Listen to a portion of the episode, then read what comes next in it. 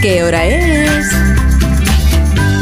Son las 8 en punto de la mañana, 7 en punto de la mañana en Canarias. Buenos días desde Onda Cero. Más de uno en Onda Cero.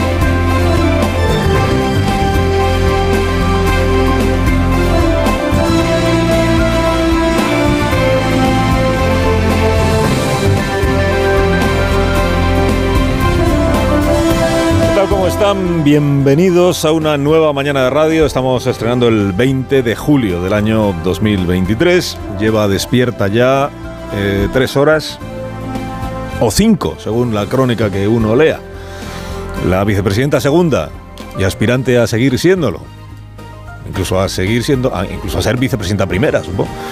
Eh, yo, Yolanda Díaz. Eh, miren, en 2019 fue Pedro Sánchez, se acordará usted, quien temió sufrir de insomnio.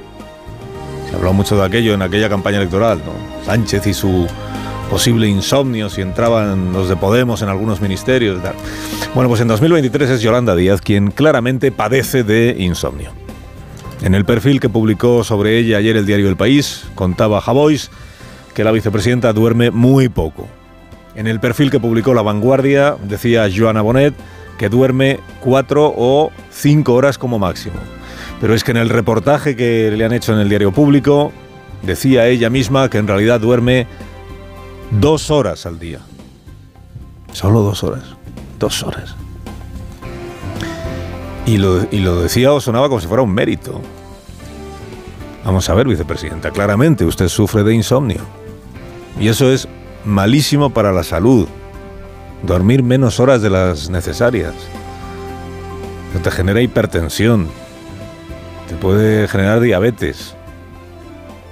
Incluso riesgo de deterioro cognitivo. Todos esos son los riesgos que los expertos señalan. Dicen cuando duermes menos de seis horas, pues si duermes dos. Con estas cosas pues no se juega, esa es la, es la verdad. Dedica más horas la candidata de Sumar a planchar que a dormir. Y así se dejó filmar, eh, planchando que no durmiendo, por una cámara del diario público mientras explicaba lo diferente que es ella de otros políticos que hacen cosas artificiales. Soy bastante yo, vamos, ¿no? y lo que creo que es impostado no lo hago. No entiendo a esos políticos y políticas que hacen cosas extrañas, extravagantes, que uno ve que son artificiales, ¿no? No tienen sentido, o sea, intento ser yo. Yo no hago cosas artificiales mientras tengo una cámara delante y plancho. Cosas que no... Bueno, Yolanda Díaz es la protagonista de la crónica política de esta mañana.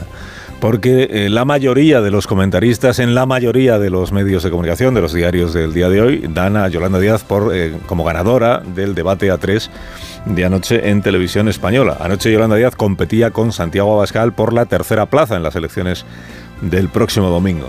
Esta que es la otra carrera, está la carrera por los aspirantes, de los aspirantes a presidir el gobierno y está la carrera de los aspirantes a ser la muleta necesaria para que los otros presidan el gobierno. ¿no?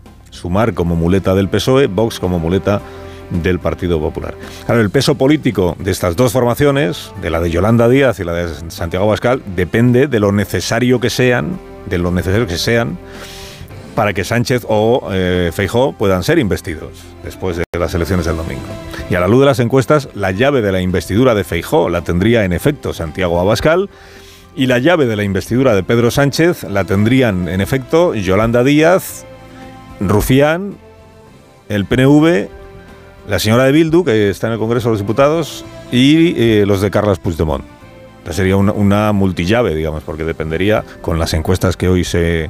Bueno, iba a decir se publican, con las encuestas que hoy ya no se publican, pero que siguen estando ahí, la llave eh, sería, las posibles llaves serían estas. Bueno, debate en televisión española anoche, les decía. A un lado estaba la pareja gobernante, que son Sánchez y Díaz.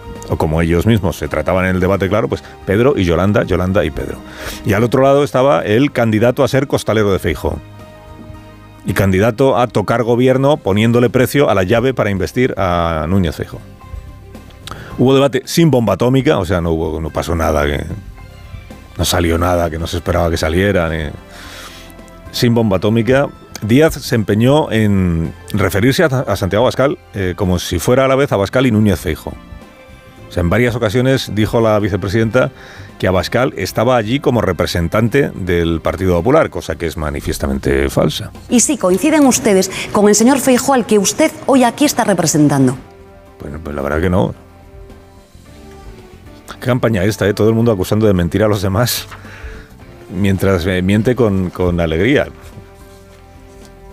Feijó no estaba representado. Feijó no estaba. No estaba. Y esta es la razón de que Feijó haya sido muy razonablemente criticado por muchísimas personas, por no haber estado en un debate en el que se habla de el programa de gobierno para los próximos años y siendo tú el favorito en la de Feijó, no estaba. Pero no estaba representado por Santiago Abascal. Y decir que estaba Abascal en representación de Feijó, pues es faltar la verdad. Bueno, lo de hacer presente a Núñez Feijó en el debate, pues duró lo que duró, porque pronto se convirtió el debate en lo que estaba llamado a ser, estando allí quienes estaban, que eran los tres, ¿no? ¿En qué consistió el debate? Pues el opositor a Bascal contra el gobierno de coalición que ayer tenía pues dos portavoces. Uno que estaba un poco diluido voluntariamente, que era el presidente Sánchez, y otra, eh, que era la vicepresidenta Díaz, que digamos asumió el papel protagonista, ¿no? Compitiendo poco Díaz y Sánchez ayer y compitiendo poco por, bien, por ver quién rebatía mejor a, Santiago Bascal, porque realmente quien se ocupó de rebatirle fue Yolanda Díaz. De hecho, con el patriotismo de Bildu, esa fuerza política eh, tan respetable, han aprobado ustedes una reforma laboral. Y no sé si usted es consciente de que Bildu no quiere lo mejor para España.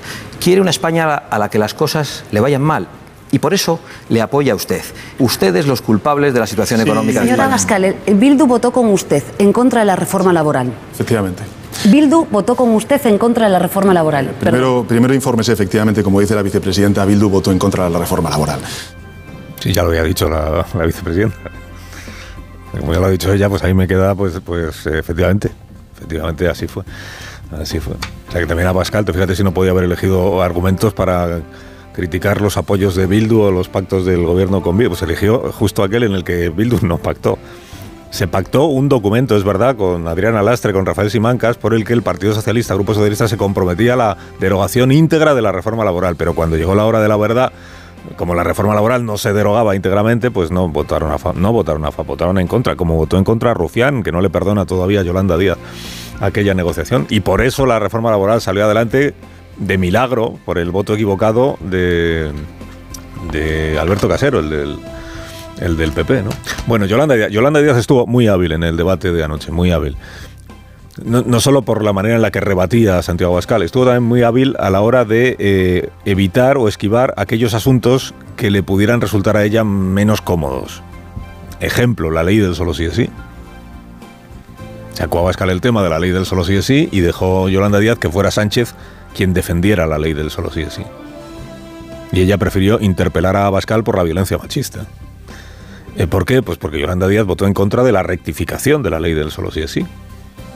Mencionó y bien mencionado está la vicepresidenta el número de mujeres que han sido asesinadas en las dos últimas décadas, incluidos eh, estos últimos cinco años, por violencia machista en nuestro país. Y esto yo, creo fue un ejercicio de humildad del, gobierno actual. Porque en efecto, estos últimos cuatro años ella ya ha gobernado el país sin que la violencia machista haya conseguido ser erradicada del todo.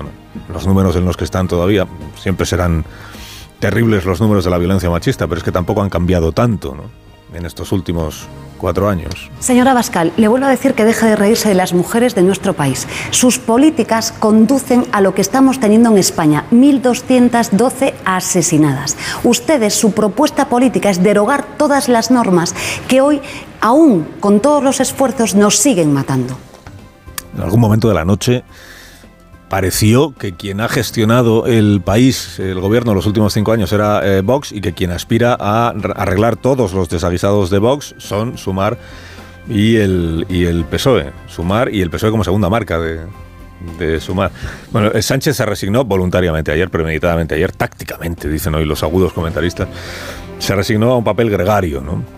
Acompañando a Yolanda Díaz en sus intervenciones contra Bascal y tratando a la vez el presidente un poco discretamente de atribuir a todo el gobierno, a todo el gobierno, las reformas legales de las que está haciendo bandera Yolanda Díaz. Antes de la reforma laboral que aprobamos, ¿verdad, Yolanda, con los sindicatos, con la patronal y también con las autoridades comunitarias, se firmaban solamente uno de cada diez contratos indefinidos y que, bueno, pues contó con el voto en contra del Partido Popular y de Vox. Bueno, ¿verdad, Yolanda? Del de, de Partido Popular incluso fue peor. ¿Verdad, Yolanda? ¿Verdad, Yolanda? Y sí, Pedro, pero son igual las dos expresiones que resumen este debate, debate imposible entre Pedro y Yolanda, claro, porque son dos candidatos que en realidad van a las urnas del domingo de la mano. Hay de la mentira, hay de la imprecisión, hay del bulo que se ha convertido todo esto en protagonista de la campaña electoral. Por ejemplo, claro, ya, uno no se atreve a calificar de que, es un bulo, es una imprecisión, es una afirmación falsa, es una equivocación, es una mentira. Por ejemplo, decir que Feijó ha delegado en Santiago Abascal su representación en el debate de anoche, ¿esto qué lo consideramos? ¿Mentira, bulo, ironía, guasa? Vicepresidenta Calviño, ¿cómo lo llamamos? Es eh, bastante sorprendente que el señor Feijó eh, delegue la representación de, de, su partido en el señor Abascal. ¿Pero eso cuándo ha ocurrido? ¿Cuándo ha ocurrido? Cuando ha delegado vicepresidenta. Bien sabe usted, Nadia Calviño, que Fijó no ha delegado nunca, ni ha designado nunca a Bascal como representante en ningún plató que hacemos con... También sabe la vicepresidenta Calviño que, que hay ministros de Economía en el ECOFIN, este que se reúne de vez en cuando, ministros de Economía de la Unión Europea, algunos de ellos eh, suspiran porque gobierne en España la derecha. Incluso hay ministros europeos que van con Vox a transmitir la idea de que la Unión Europea, toda ella es socialdemócrata, y que en la Unión Europea todos los gobiernos y todos los ministros de Economía anhelan que el gobierno de España siga siendo izquierdas, esto también es transmitir una idea falsa. Y de esta campaña vamos a salir todos vacunados contra la distorsión, el engaño, la media verdad, la mentira, mentira. Bueno, el domingo sabremos pues, si ha tenido algún éxito el, el afán del gobierno por retratar a Núñez Feijó como un mentiroso compulsivo el domingo sabremos eh, si ha tenido eh, éxito la ausencia de Feijó, o sea, si ha acertado en no ir al debate. Todos serán interpretaciones, claro. Cada uno atribuirá los resultados a lo que buenamente quiera. Debate de anoche desde el punto de vista de la audiencia, pues un éxito, porque hizo un 28,8% de share, de share de audiencia, 28,8%, estamos hablando de casi 3 millones y medio de espectadores, 3 millones 460 mil, que no son poca cosa, para un último debate de campaña electoral. y sabremos también el domingo, aquí estaremos el domingo desde las 7 de la tarde para contarles el desenlace de la carrera electoral.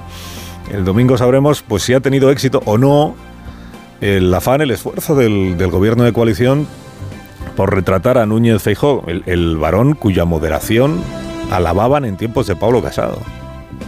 Por retratarle ahora como un peligroso ultraderechista de la escuela de Trump ligado a las mafias del narcotráfico. Claro, el equipo de efectos especiales de la Moncloa ya, ya presumió en el mes de octubre de haber desinflado el efecto Feijó. Estaban convencidos de que habían acabado con el efecto Feijó y de que habían matado al candidato. Eh, políticamente, entiéndame. Pues ha llegado el candidato a las vísperas de las elecciones liderando las encuestas.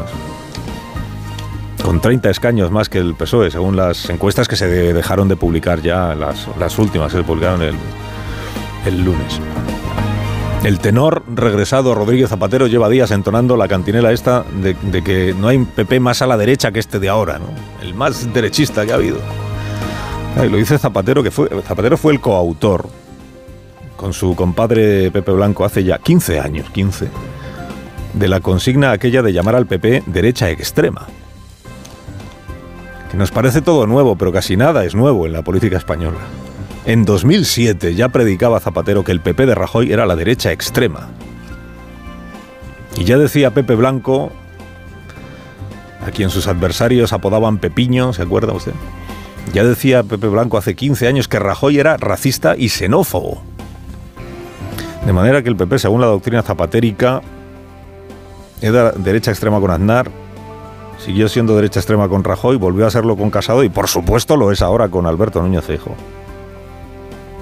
Y que ahora que los de Vox ya no están dentro del PP porque se salieron y formaron un partido distinto, resulta que es más de derechas que nunca.